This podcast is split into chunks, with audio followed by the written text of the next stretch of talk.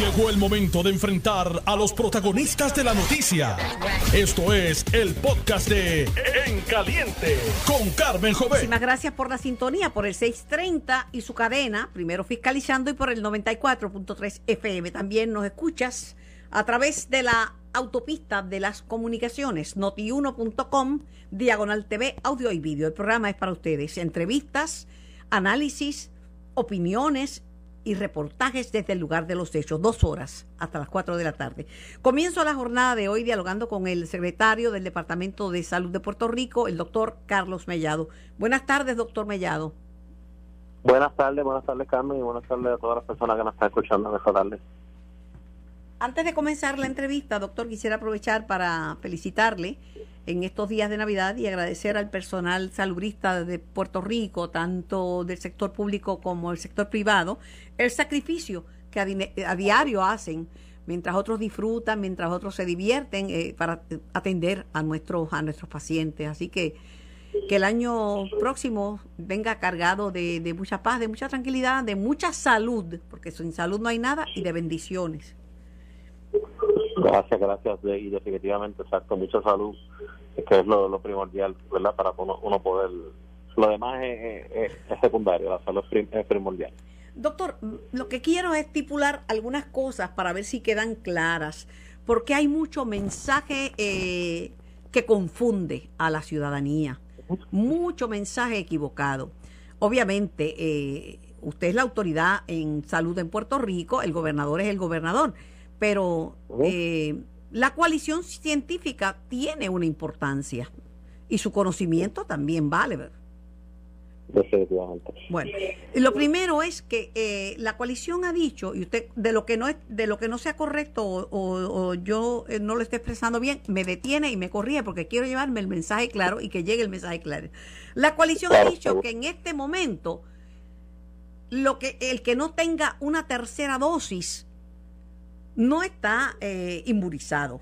Tiene una deficiencia porque las vacunas de COVID van perdiendo efectividad y si se puso la segunda dosis hace seis meses, ya usted tiene que ponerse una tercera si quiere estar protegido, además de seguir las normas y las reglas impuestas.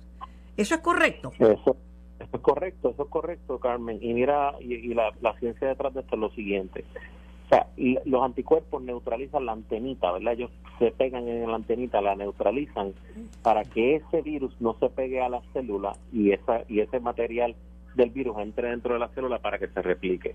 ¿Qué pasa? En la medida que pasa el tiempo, esa esa cantidad de anticuerpos disminuye.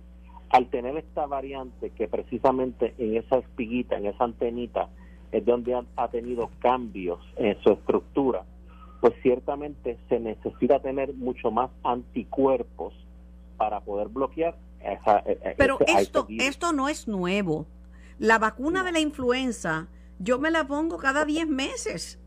Porque nace una viene una cepa nueva y ya, ah, yo me vacuné, pero estas vacunas de virus respiratorios, como el SARS, como es la influenza, etcétera, pues tienen su vida útil no es que usted se vacunó y no le va a dar COVID. Le garantiza, ¿verdad? Que a, lo mejor, si no tiene su salud comprometida, usted se va, no va a tener que hospitalizarse y a lo mejor no muere de eso. Si no tiene su salud comprometida, que usted sabe que en Puerto Rico la mitad de la población tiene alguna condición de salud.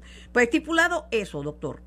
Este, también dice la coalición algo que yo he dicho con mucha frecuencia, que la palabra refuerzo le da una sensación a la gente de que uno está bien, pero que se va a dar una ayudita extra. No, lo correcto es llamarle tercera dosis.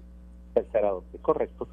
En el parámetro, o sea, ya ante la variante Omicron se le llama tercera dosis. Tercera dosis. Pues vamos bien. Entonces, lo próximo, lo próximo.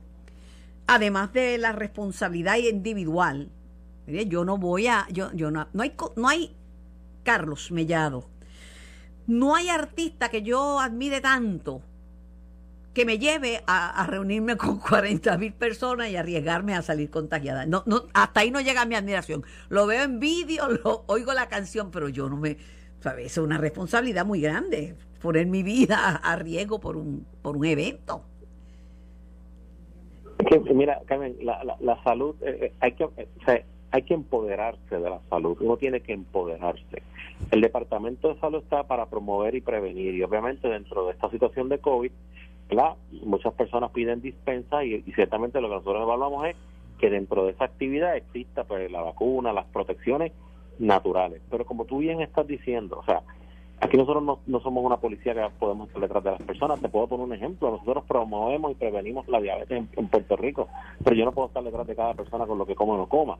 De la misma forma, si sabemos que tenemos una tercera dosis que nos protege contra el COVID, que tenemos las mascarillas que son importantes y que ya por definición, que ya por ya todo el mundo sabe que las mascarillas incluso nos han protegido contra otras No, la mascarilla, eso llegó para quedarse por buen tiempo, pero que por lo menos la diabetes, y aquí debe haber tres cuartos de millón de diabéticos, claro, esos están comprometidos y se pueden ver bien enfermos si se contagian con COVID, pero no es una enfermedad que se contagia a otros. Esto sí, este virus tú te contagias y entonces una reacción en cadena que tú te llevas enredado a tus seres queridos también. Es correcto.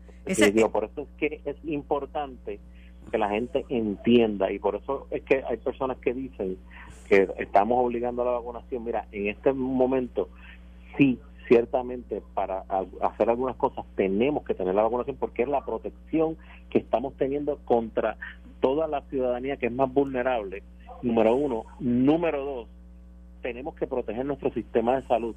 Número tres, tenemos que proteger a nuestros profesionales de la salud que han muerto eh, eh, precisamente eh, cuidándonos, que ahora mismo están, mientras tú y yo estamos aquí hablando en el hospital, trabajando con pacientes de COVID, arriesgando sus vidas. O sea, es una cuestión de civismo. Oye, y tenemos las herramientas. La primera herramienta que tenemos, tenemos tres dosis de vacunas ya disponibles. Y que no hay tanto brete. Yo me puse la tercera dosis en, en, en, en, nada, en un abrir y cerrar de ojos, sin ningún brete y me vine a trabajar y, no se me cayó el mundo y tengo mi salud comprometida, pero afortunadamente no tuve ningún efecto secundario. Pero doctor, lo importante también es que las instrucciones sean uniformes. No podemos ponerle a la panadería de Chencho y a la lechonera, donde se come también al aire libre o como se coma, unas restricciones bien grandes este, y entonces en un concierto de 40 mil, 47 mil personas, es imposible poner condiciones. ¿Usted sabe por qué? Porque la gente se quita la mascarilla y empieza a cantar y a salpicar virus, porque cuando uno canta salpica. Cuando uno grita, salpica. Cuando uno habla, salpica. Por eso nos ponemos la mascarilla. Tan pronto se dan la primera cerveza, secretario, se van a quitar la mascarilla. Pero lo que debieron haberle, debieron haberle pedido la, la tercera dosis a los que participaron y no se le pidió. Eso lo dice la coalición también. No sé si usted está de acuerdo. Mira, sí, no, definitivamente. Lo que pasa es que, mira, esto es algo sumamente cambiante. Si este concierto hubiera hubiese sido hace tres meses atrás, lo más probable no, no hubiese pasado lo que está pasando ahora, pero tenemos una nueva variante, que es la variante Omicron. Claro. que, eh, eh, por eso es que yo siempre he dicho, yo no quiero nunca, a mí me preguntan qué usted cree que va a pasar, mira, ¿sabes qué, Carmen? Yo no sé qué va a pasar. Eh, este virus cambia demasiado.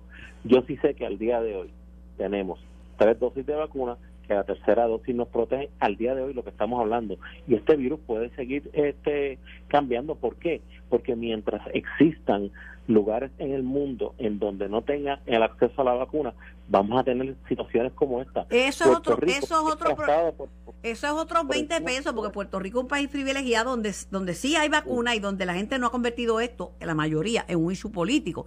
Pero países industrializados que tienen vacunas no se las está poniendo la gente y países pobres que la piden a gritos no la reciben. Es correcto, y eso hace que el, virus, precisamente en personas que no están vacunadas, donde mayor eh, incidencia hay de que el virus pueda tener estas variantes, ¿ves? Y porque el virus siempre va a buscar la manera de, tener variantes para poder entrar más rápido a la célula, para poder eh, sobrevivir más tiempo. Por eso es que es importante la vacuna, o sea, y, y esto no es una cuestión, o sea, ya que en Puerto Rico se han puesto más de 5.3 millones de dosis entre primera, segunda y tercera dosis los efectos adversos han sido mínimos. No ha ocurrido un efecto adverso mayor.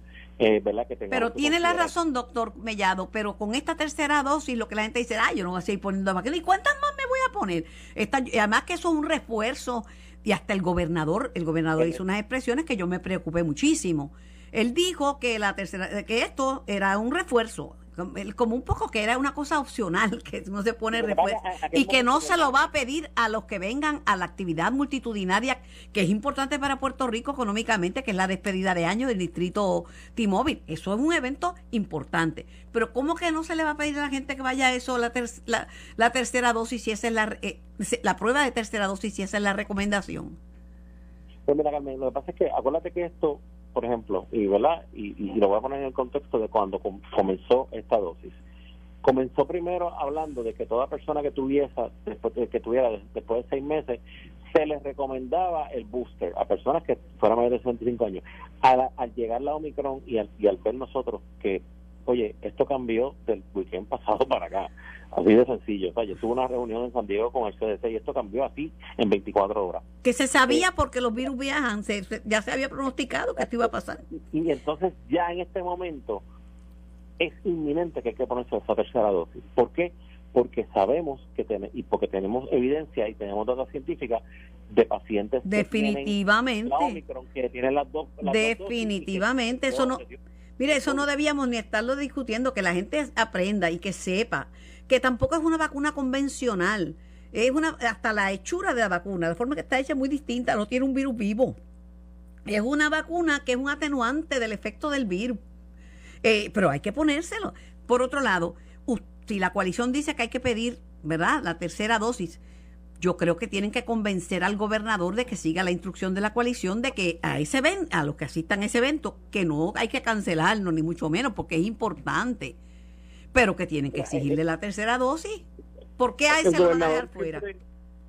El gobernador siempre ha sido, ¿verdad? Y, esto lo tengo que decir, es una persona que escucha demasiado a la coalición, o sea, eh, es la primera vez, ¿verdad? Y, lo digo y porque es así, la primera vez en la historia de que, ¿verdad? De que, de que el gobierno escucha a una coalición científica que tiene múltiples ninguno pertenece a ningún renglón, simplemente múltiples sectores y yo creo que eso es importante, o sea, y, y, ciertamente, pues mira, eh, nosotros vamos a trabajar con esto, vamos a, obviamente... Pero como él siempre ha escuchado, que lo escucha ahora, después de la experiencia del concierto de Bad Bunny, ir a otro evento multitudinario dos semanas después y no exigir lo que se ha dicho por parte de la coalición, que el mismo gobernador la nombró, que, que le pidan la tercera dosis, evidencia de que la tienen, yo creo que es complicar más las cosas y si estamos en nueve, se podría establecer una posición. Créeme, Carmen, que estamos, estamos trabajando con eso. Incluso yo he tenido comunicación con el CESE porque el CESE todavía no ha incluido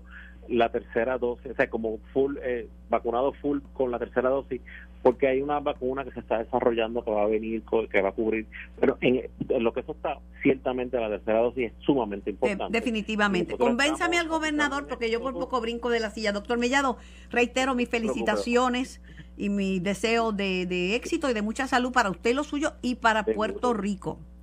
Un abrazo. Carmen, gracias por la oportunidad y cuídate, mucha salud. Dios mío, cuando los gobernantes se meten a dar el informe del tiempo, sin saber, teniendo un meteorólogo ahí al lado. Cuando se meten en, medio de una huracán, se ponen una capa y se creen que son meteorólogos. Cuando se ponen a hablar de salud, teniendo asesores en salud, pues se cometen errores. Una, una voz, no confundan a la gente con 10 mensajes distintos. Please. Ay, tengo eh, al epidemiólogo de, de San Juan, el doctor Héctor Marrero. Saludos, doctor. Saludos, Carmen. Buenas tardes. Hay que ser un poquito humilde porque es que yo no puedo saber más epidemiología que usted, y, soy salubrista. Y conozco salud pública, pero contra zapatero a su zapato. Que la gente hable de lo que domina y de lo que conoce. ¿En cuánto está la positividad ahora? Porque esto se, se dispara de momento. esto, la gente tiene que entender que esto, que un caso de COVID positivo no es un caso. Eso multiplíquelo por ocho, porque en lo que lo detectan ya debe haber contagiado por lo, por lo menos ocho o más personas.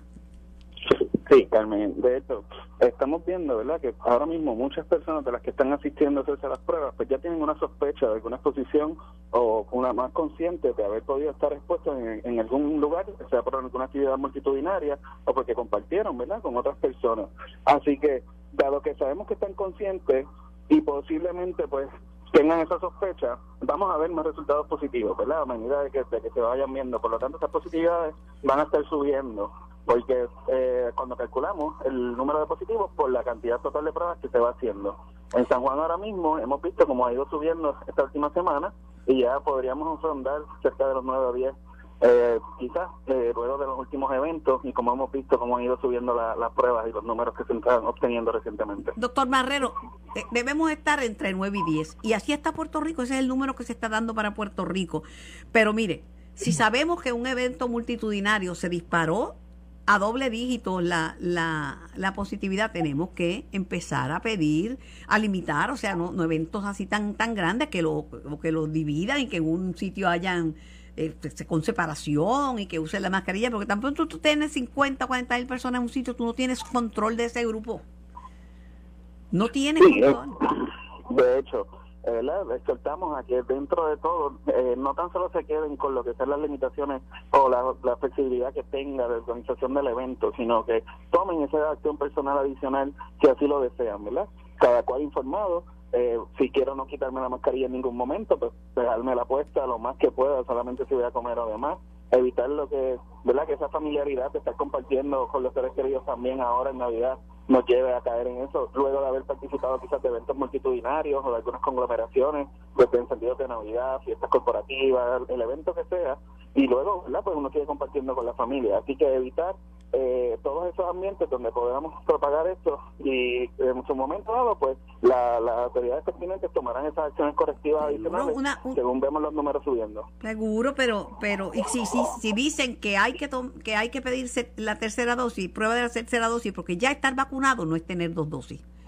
Estar vacunado ahora va a depender de cuándo fue la última vez que te pusiste la segunda dosis, cuándo fue. Claro, y sobre eso también estamos viendo cómo se está moviendo a nivel nacional, lo que el doctor Fauci también está hablando ya de esa nueva definición de lo que es estar completamente vacunado. es pues algo que tenemos que tener sobre la mesa ya y tomar acción, ¿verdad? doctor Marrero, de este tema yo trato de ponerme al día al chavo porque un mensaje equivocado puede hacer mucho daño. Estos son asuntos de salud, de vida o muerte. Y salud pública no es lo mismo como salud privada. O sea, yo puedo ser diabética y claro, me hago daño a mí misma si no me cuido, pero yo no le pego la diabetes a nadie. Claro, exacto. Y por eso también es bien importante la parte de las pruebas. Obviamente una parte es la vacunación, pero también las pruebas es lo que nos va a dar un panorama de qué estamos pregando, verdad, ese seguimiento. Hoy, por ejemplo, tenemos 10 centros fijos a través de la isla que van a estar haciendo pruebas. No tienen que esperar eventos específicos como el que hubo ayer o el de mañana, porque esto está pasando ya hace dos o tres meses. Nosotros estamos haciendo pruebas, por ejemplo, en el en todos los sábados.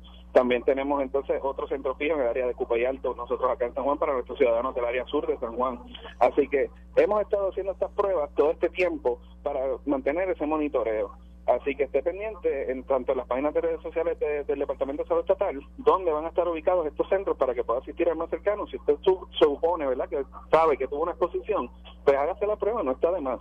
No espera que tenga síntomas o que alguien le diga que salió positivo y demás. Si, si los ciudadanos también nos ayudan con esto y son un poco más activos, vamos a tener un panorama más claro y cómo seguir entonces a llegar a, muchas, a estas conclusiones. Tenemos muchas cosas a nuestro favor podemos circular libremente, podemos participar en actividades, podemos hacer muchas cosas, no estamos restringidos eh, al extremo, pero tenemos que cuidarnos porque esta, variante, como hay gente que no está vacunada en otros lugares, esta variante es altamente contagiosa, dicen que 70 veces más contagiosa que la anterior, pero por ejemplo, las candidatas de mi mundo, desde el primer día dio positivo una. Si da positiva una y están en ensayo y están participando, y no tomaron las medidas, pues ya tienen un brote, no sé, creo que tenían veintipico de candidatas y más más 10 o 12 del equipo técnico, o sea, tienen un chorrete de tienen un brote y medio. Sí, no, y más en ese tipo de, ¿verdad? de eventos donde combinan viajeros de diferentes partes del mundo que están, ¿verdad? Cada cual tiene su propia situación, así que tenemos que estar bien pendientes también ese flujo de personas. Eh, sobre todo, ¿verdad? Como dice, eh, eh, están conglomerados en el mismo sitio, haciendo las mismas actividades, pues eh, es un alto riesgo que se están tomando. Definitivamente, y no es un catarro, es que yo he oído mucha gente que piensa que esto es como un catarro. ¿Habrá alguna persona con un sistema inmunológico tan robusto que le dé como un catarro? Pero la inmensa mayoría de la gente no tiene ese sistema tan robusto y no le da un catarro. De hecho, hay gente que ha muerto de COVID, mucho. Sobrepasamos los tres mil y pico. Sí, ha sido lamentable, ¿verdad? Que 3.000 familias, por ejemplo, esta Navidad van a estar contando con uno o varios 3.500 queridos menos. Así que vamos a tener también eso presente, ¿verdad? Por ahora no, no hemos tenido mayores problemas con lo que son hospitalizaciones y defunciones al momento, pero es cuestión de que según siguen aumentando los casos, pues se van viendo también que se desarrollan esas complicaciones en las diferentes poblaciones. Así que estamos bien vigilantes a eso también a nuestro sistema de salud, ¿verdad? Que aguante en caso de que suban estos casos ese ese, ese empuje de, que llegaran a, hacer unas hospitalizaciones que carguen el sistema o así. En estos mismos momentos que usted y yo estamos dialogando, doctor Marrero, eh, se está llevando a cabo en el centro de convenciones un evento masivo de vacunación desde las 9 de la mañana hasta las 10 de la noche. El que no se ha vacunado, vaya y vacúnese. Protéjase, esto no, la gente quiere que yo diga cuánto termina esto. Este virus llegó para quedarse.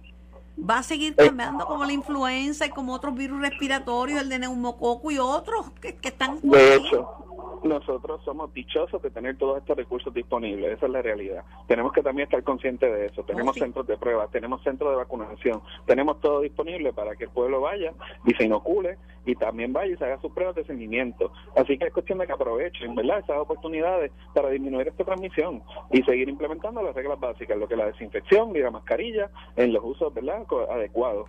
Así que tenemos los recursos y la combinación para que entonces esto, ¿verdad?, mejore. Mira, las escuelas privadas vieron esto, porque hay una población joven que rehúsa vacunarse, que se creen que son invencibles. Yo fui joven y usted también fue muchacho. Uno tiene una percepción de que las cosas malas le pasan a otro y que uno, ah, eso lo hago yo, eso para mí no me hace nada. Eso yo. Pues hay una población joven que no se quiere vacunar, que rehúsa la, la vacunación. Entonces, Bendito, arruinan sus vidas porque falsifican documentos para entrar a eventos, entonces los, los descubren y los arrestan y se enfrentan a, a prisión, o, eh, un lío grande. Y las escuelas privadas pues detectaron que había muchos casos que ya esto te, estaba propagando porque estábamos en 1. algo, 1.5 y de momento estamos casi en 10. Esto se ha, esto se ha multiplicado, como, subido como la espuma. Pues las escuelas decidieron terminar este semestre, las privadas de forma, de forma virtual para no seguir exponiendo más muchachos. Sí, también es lo mismo en cuestión de que esto han estado viajando mucho niños con sus familias y demás, ¿verdad? Compartiendo y también han estado en diferentes actividades, incluyendo estos eventos multitudinarios y luego trataron de volver a la escuela y algunos ya tenían síntomas, así que realmente hay que ser prudente en cuestión de esa toma de decisiones y si tienen la autoridad y consideran que es lo mejor, pues sí para bien, ¿verdad? De, de proteger eso y terminar el semestre de la mejor manera, pues que así sea. Oiga, no es por nada ni nada, pero usted sabe que viene un aumento de 18% más en la luz. le estoy dando la, noticia para alegrarle el día porque es viernes. Un aumento. cambiamos un poquito el tema del COVID. Oiga, como está la inflación y lo cara que está la vida, hay un aumento de 18% adicional a la luz. Eso, como se dice en mi pueblo, le zumba la manigueta. Ay, doctor, gracias por, gracias. por su tiempo y muchas felicidades. Gracias a ti, Carmen. Muchas felicidades. Que estén bien y protéjanse. Gracias. A usted, el doctor Héctor Marrero, epidemiólogo de San Juan. Yo estoy en vivo hasta las 4. Voy a la pausa y por favor, cuídese. Estás escuchando el podcast de En Caliente con Carmen Jovet de Noti1630. Por el 630 AM y por el 6 y por el 94.3 FM. Estamos simultáneamente en la banda AM y FM y los acompaño hasta las 4 de la tarde. Tengo en línea a nuestra eterna Miss Mundo, Wilnelia Merced Forsyth. Buenas tardes, Wilnelia, y muchas felicidades para ti y los tuyos. Ay, igualmente, Carmen. Muchísimas ah, felicidades para ti. Te deseo, y para todos los radioescuchas. Te deseo para ti los tuyos, sobre todo, salud, porque sin salud no hay nada. Así mismo es, eso es lo más importante. Mira, Wilneria, eh, eh, han suspendido la final de Mi Mundo porque hay muchísima gente con COVID, este, tanto de las candidatas, que hay veintipico, no sé si son 23, 24, porque siguen surgiendo más, más personas contagiadas, y de la producción también. Pero el error fue desde la primera candidata que vino positiva, porque si siguen practicando juntas en ensayos, eh, compartiendo, iba a darse un brote. Bueno, realmente, Carmen, yo no te podría decir si fue una candidata que lo trajo o que sí pero lo anunciaron lo anunciaron.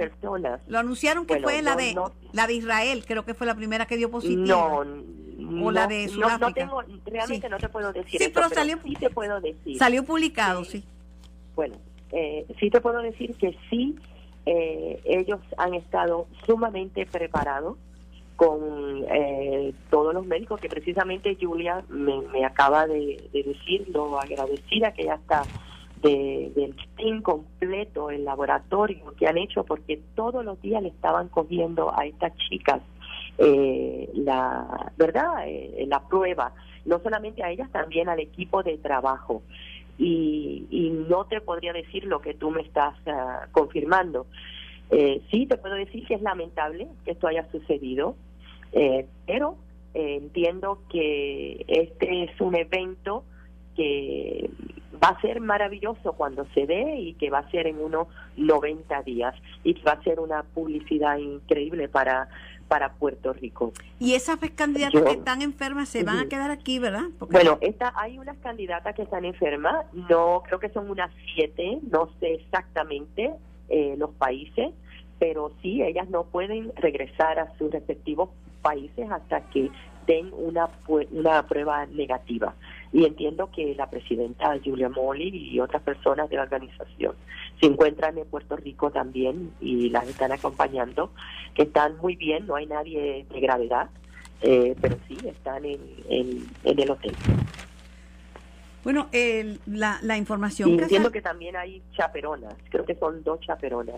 Bueno, la información que ha salido en los medios, de acuerdo a lo que ha provisto, ¿verdad? En el mismo mundo, es que son, son muchos los, los contagiados, muchos en la producción. Mm, bueno, no, ya todos marcharon. Acuérdate que el evento se supone que se llevará a cabo el 16 y al otro día casi todas estas niñas tienen eh, ya sus pasajes para marchar al día siguiente y los franchise holders. Muchas se extendieron porque se están quedando en Puerto Rico para disfrutar de Puerto Rico. Eh, hay otras que van a irse en un crucero, pero la mayoría ya marchó. Y entiendo que el grupo que queda de producción es un grupo pequeño. Pero tiene que haber habido un brote, como dice la prensa, porque si con una candidata o dos enfermas no hubieran suspendido totalmente el concurso, o sea, la final, pienso yo. Bueno, esto, el concurso, nosotros estábamos citados para un ensayo que se llevó a cabo, que déjame decirte, el ensayo fue en el comienzo, escuchar la Filarmónica de Puerto Rico, hicieron unos tres números increíbles con el director de Inglaterra, eh, Michael Dixon, Mike Dixon. Eh, yo me emocioné muchísimo. Y, y, todo lo que estaban presentando era maravilloso. Y al otro día nos citaron para las 10 de la mañana.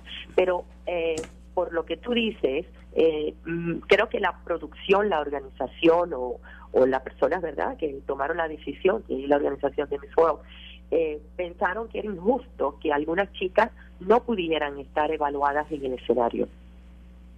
Y por eso entiendo que se tomó la decisión, porque creo que el Departamento de Salud eh, dijo que podía llevarse a cabo, por lo menos por lo que pude leer en el periódico eh, esta mañana. El, el, ya que la decisión de posponer el evento lo toma la organización, porque es una responsabilidad muy grande de tener a todas estas chicas aquí. Eh, de tantos países. Mira, el Departamento de Salud, Wilnelia, de, eh, confirmó a través de, de, del doctor Mellado que los contagios detectados en personas relacionadas al concurso eh, fueron 38, 38 contagios, de estos 23 eran candidatas, el resto eran de la producción. Y, y dicen los nombres de, de, los países y la candidata, etcétera, pero, sí, pero son muchos. Yo son muchos. Eso, pero no, no, no, no. Eh, yo creo que es la mejor decisión porque aquí lo importante es la salud. Antes de nada es la salud y la y la protección de, de verdad de todo el mundo en general.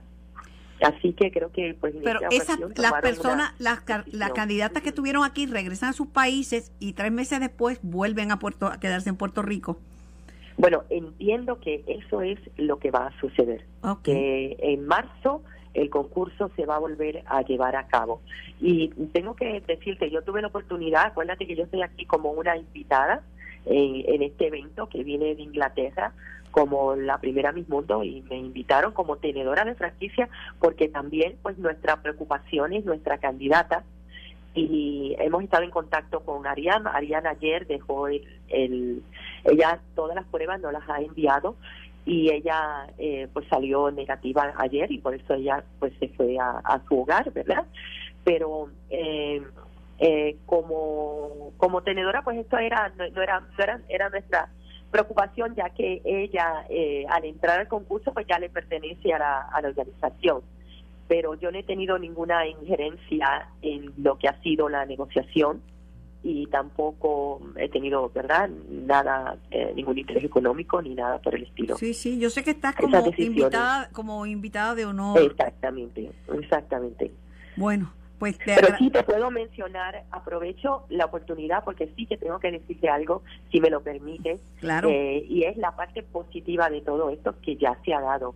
Y es que la gala que se dio el 16, el, eso fue el 13, eso fue el lunes pasado, fue una gala increíble con la fundación de Íntegro y ahí se recaudaron más de 100 mil dólares y ese dinero se queda en Puerto Rico con lo que significa el proyecto de belleza con propósito, que no es un mero concurso de chicas paseándose en traje de baño. Esto es un concurso que tiene una trascendencia increíble. Imagínate que es el, la, el cuarto, la cuarta fundación mundial que está Red Cross, UNICEF, el Rotary y después viene Beauty with the Purple, porque han recaudado más de 1.300 millones para personas necesitadas en el mundo. Es una es una superorganización que está en más de 100 42 países. Y entonces, por eso es que yo me he mantenido unida y por eso es que las nenas cuando entran, las niñas, las jóvenes, entran a las competencias, tienen que hacer una labor social. O sea, que no es un concurso simplemente eh, vamos a sacar a la más linda. Yo fui la última que coronaron en traje de baño en el 75 y hace muchos años que la, Julia no tiene a las niñas en traje de baño en el escenario. ¿Cómo no?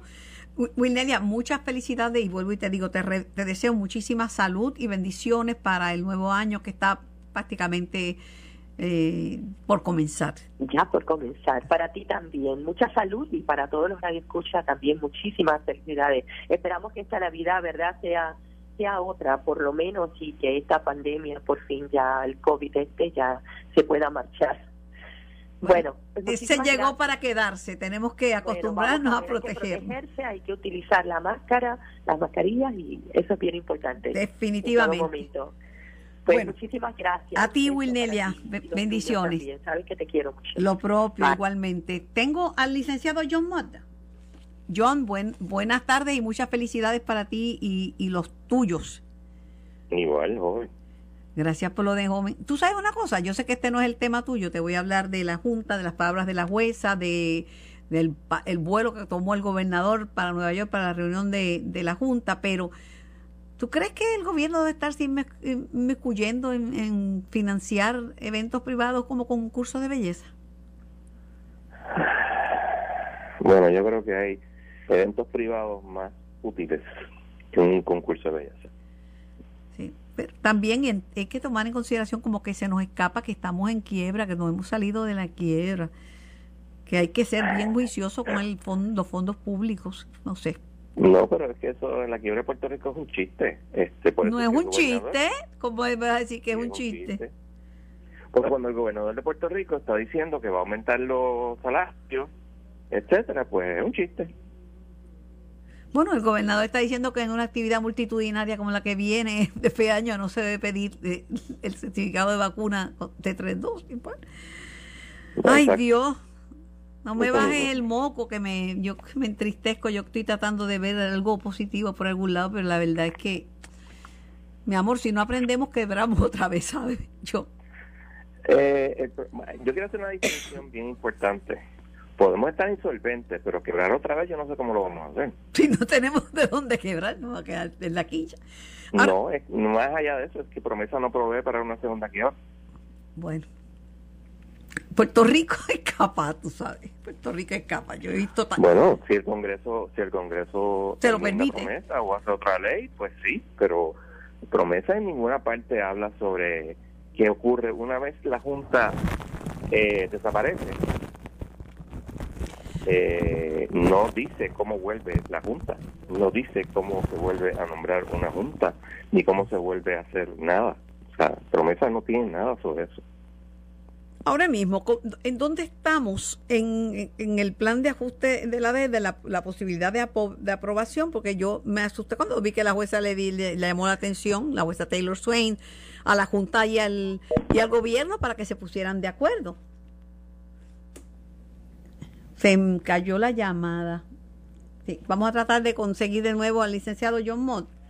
Eh, porque fue un llamado de que, mire, este reúnanse, pónganse de acuerdo, necesita, necesito tener las cosas claras de manera que, se pueda hacer esto y que pronto que se, que se decida, que se, que se acabe el... Eh, la jueza dijo que no tiene cinco años más para esperar y que no va a seguir esperando, que quiere que las cosas se hagan a tiempo, pero claro, las partes tienen que, ponerse de acuerdo. De lo contrario, pues para, ningún lado es que, es que vamos, pero ¿A qué se refería? ¿En qué es que no se ha puesto de acuerdo? Por eso es que llamé al, licenciado John Mott, ¿verdad? Para, para que nos explique. Porque, John, ¿me, me escuchas? John, ¿me escuchas? Sí, te escucho. Mira, eh, ¿en qué, qué es lo que pasó o en qué es que no se han puesto de acuerdo el gobernador y la Junta de Supervisión Fiscal que la jueza tuvo que eh, salir tan contundentemente y dar ese, ese, mensaje? Ok, número uno, no fue un mensaje contundente. Pareció de primera intención que lo era. Una vez tú leías y analizabas, porque a mí me pasó lo mismo cuando yo le dije, anda, pues cara, ¿qué es esto? Pero cuando tú lo miras y analizabas, te das cuenta que la juez quiere, mira, explícame mejor esta parte, esta parte, esta parte, que es como tú vas a hacer preemption, etcétera. Y lo más importante, o lo que tal vez dio como que, wow, ¿qué es esto? Fue cuando dijo, mira, pero la ley 8082, pero ¿por qué tú estás haciendo eso si no hubo evidencia sobre eso? No se pasó evidencia. Se la Junta, eh, en la reunión, en el ómnibus que hubo el miércoles, eh, pues básicamente lo dijo, mira, este pues lo que pasa es que ahora de momento radicaron una, una resolución donde el, el, gobernador tiene que hacer cumplir esa ley y eso no se había pasado antes, tenemos un acuerdo, bla, bla, y además nosotros nos reservamos el derecho y probablemente radiquemos una, una demanda para hacer que se modifique la ley 80-82. Así que en realidad, y la juez, acuérdate que la juez lo que quiere es que todo se haga por acuerdo, pero hay cosas, estas cosas que no se pueden hacer acuerdo. Así que yo no creo que eso, yo te creo, yo creo que es posible que antes del 21 se apruebe el plan Yo espero, y entonces como veo que el gobierno, el gobernador, perdón, toma un avión de inmediato y va a la reunión en Nueva York de, de, la Junta, yo digo, pues, ¿qué, estará pasando? ¿Habrá algo que yo no sé? ¿Qué será? Eh, si te fijaste en lo que él dijo hoy, pues básicamente fue un asunto de, de campaña. Mira, los chavi, la chaviendomana que no somos, este, nosotros vamos a llegar a todo. Acuérdate también que la alta plana del de su gobierno estaba allí reponiendo, estaba FIDRE eh, y varios otros de desarrollo económico, que es el lado flaco del gobierno de Puerto Rico. Y ya la Junta le dijo al gobierno de Puerto Rico en una eh, carta que poca gente le ha dado importancia, mira, tienen que estar dejando de de depender tanto de las excepciones contributivas. Eso fue fuertísimo. Es más, eh, y la Junta le dijo lo que costaba. Decía, eso no tiene ningún retorno de inversión porque le cuesta a la gente, le cuesta al país 21 mil millones de pesos, fue lo que le dijo, bien clarito. Exactamente. Y pues eso tiene, todo eso tiene, ¿cómo se dice?, consecuencias. Pues la Junta no dice las cosas simplemente por decirlas. Siempre tiene una razón ulterior por la cual dicen las cosas. Claro.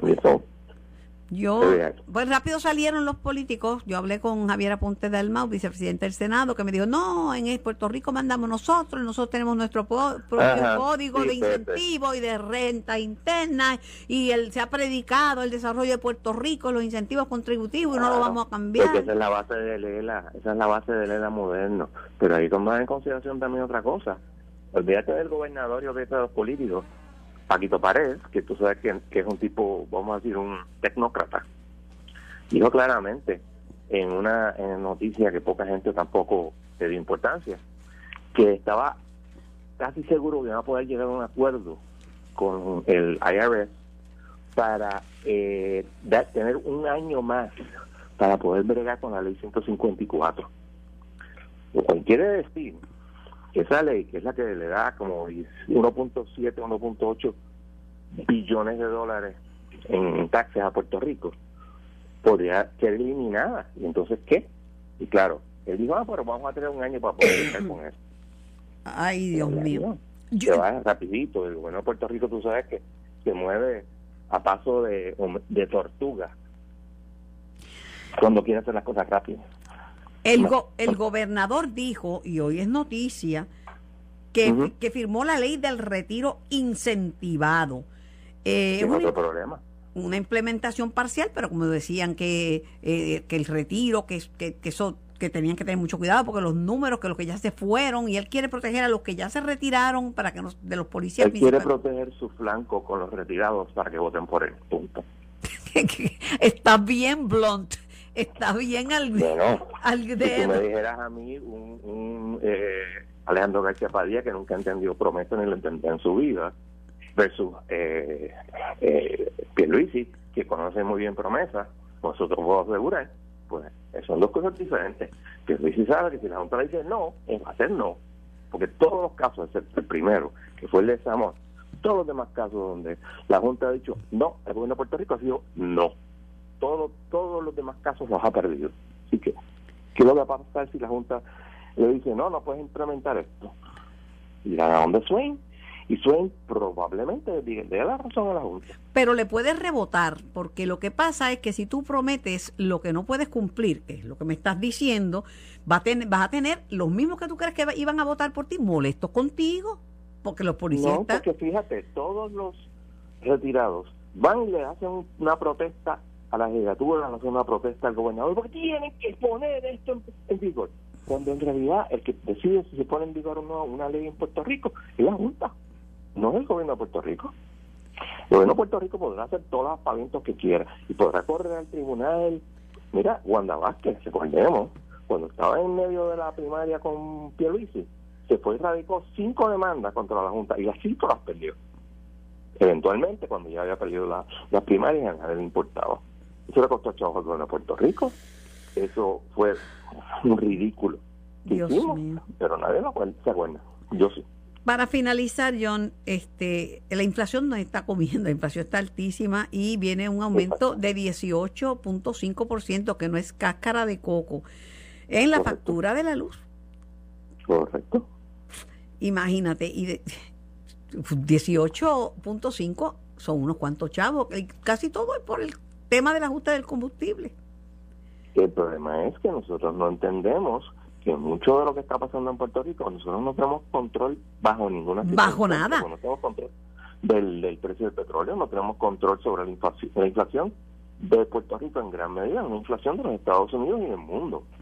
Porque, no negamos tampoco, los Estados Unidos tampoco tiene control sobre la inflación. Si no, recordemos los tiempos de Carter.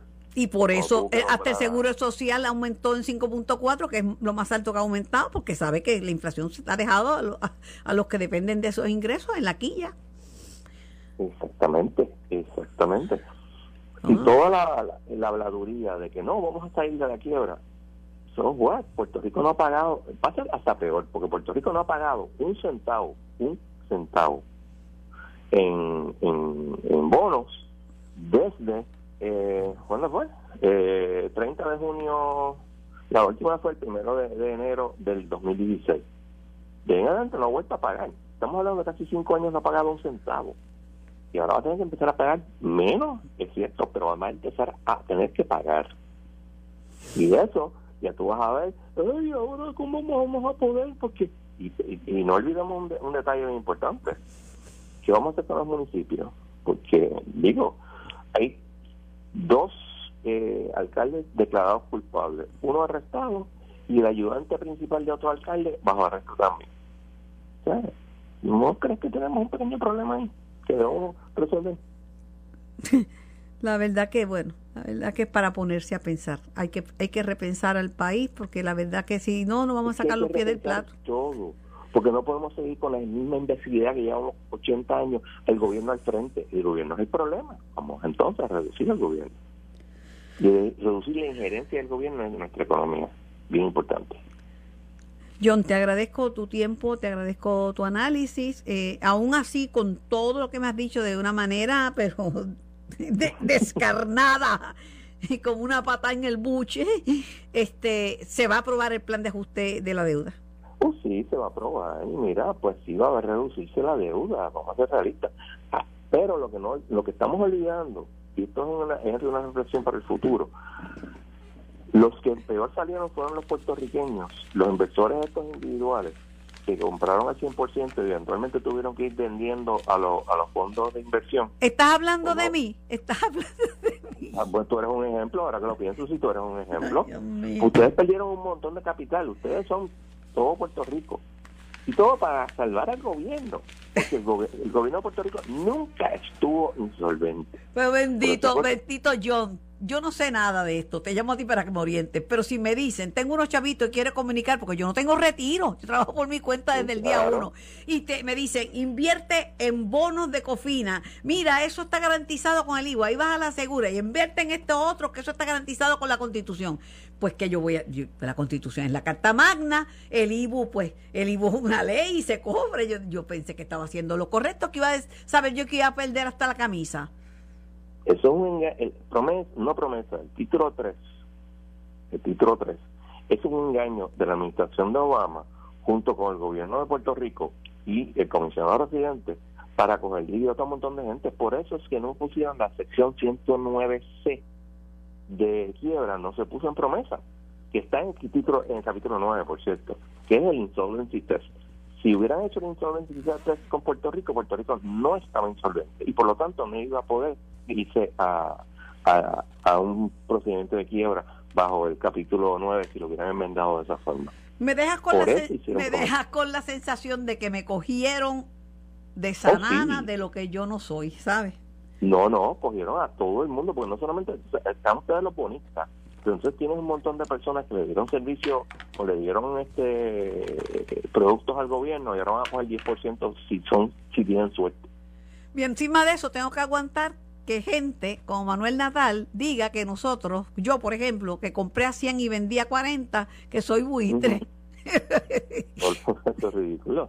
de hecho, como yo le, decía, le lo he dicho siempre a él, pero no me hace caso. Los buitres son los que tú quieres negociar porque compraron a 40 y si tú le das a 60, están ganando 20. Pero si tú le dices eso a uno que compró a 100, dame, te lo voy a dar a 60, te manda tú sabes dónde. Imagínate, ya yo ya eso yo le, yo le eché al olvido porque tengo que seguir adelante, no puedo seguir angustiándome con lo que pudo haber sido y no fue. Me, me cogieron de esa nana, caí como una buena pensuaca y pues ya, otra más que se tiró en la calle. Pero me duele que no entiendan que soy que gente del patio y no no es no es el dinero, son los 40 años trabajando todos los días. No es el dinero. Eso es difícil de... no, eso no... 40 años de trabajo y de ahorro, eso no, nadie me los va a devolver. Nadie me los va a devolver. Un abrazo, John. Gracias por, acabar, por acabar conmigo y dejarme sufrida este, con la realidad, con la cruda y llana realidad que has pintado. Licenciado John Mott en Caliente. Esto fue el podcast de En Caliente con Carmen Jovet de Noti1630. Dale play a tu podcast favorito a través de Apple Podcasts, Spotify, Google Podcasts, Stitcher y notiuno.com.